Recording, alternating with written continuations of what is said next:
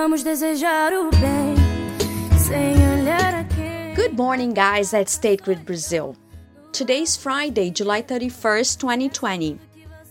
This Friday, we close another cycle. We bid farewell to July, and August starts with great prospects.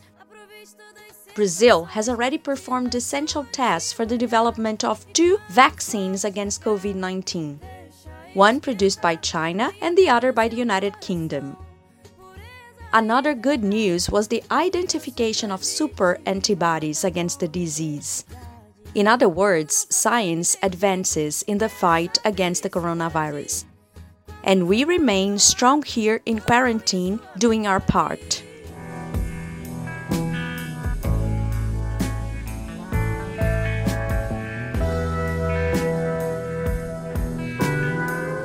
We started our podcast talking about good communication. We had a great example last week. Our colleague Ivan Verbunen from OM sent an email about the July 24th podcast when we talked about Apollo 13, which had serious problems and was unable to land on the moon. When the ship aborted the descent on the moon, it aborted moon landing, not landing. You're right, uh, Ivan. For landings on Earth, we use landing. On the moon, the term is moon landing. Our colleague Ivan showed us how to communicate elegantly by pointing out a mistake and the need for an adjustment. This is good communication, always trying to contribute to the continuous improvement of a job.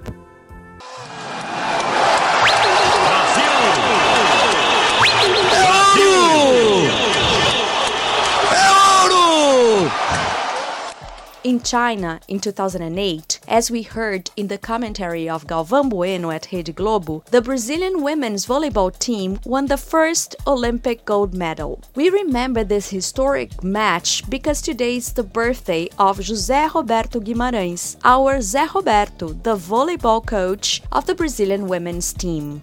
Zé Roberto is the only coach in the world that was an Olympic champion with the men and the women's team. In 1992, he won with the men's team in Barcelona. With the women's team, in addition to Beijing in 2008, he won the London Olympics in 2012. He is also the only Brazilian that has been an Olympic coach three times. Good communication is one of Zé Roberto's secrets. I am a dialogue guy. If the athlete has a problem, just come to me. It's simple. He said that in an interview.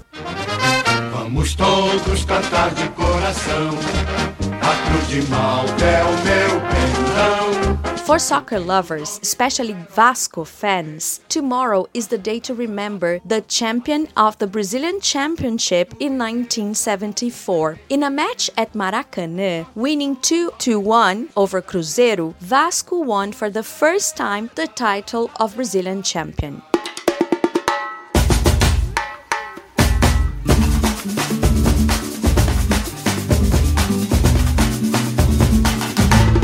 Close our day, let's say happy birthday to Wellington Souza from Araporã Maintenance Base, Ricardo Alexandre from Ribeirão Preto Substation, and Fabiano Espanhol from Cláudia Substation.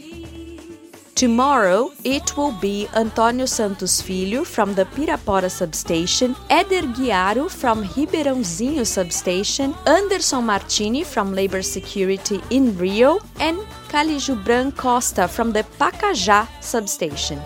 And on Sunday, Romulo Silva from the Luziânia Substation will celebrate another birthday. Best wishes to all of you. Monday we'll be back. And don't forget, your energy is essential. You can find the entire content of our campaign at www.sgcomvc.com.br. This podcast is exclusive content to all employees of State Grid Brazil.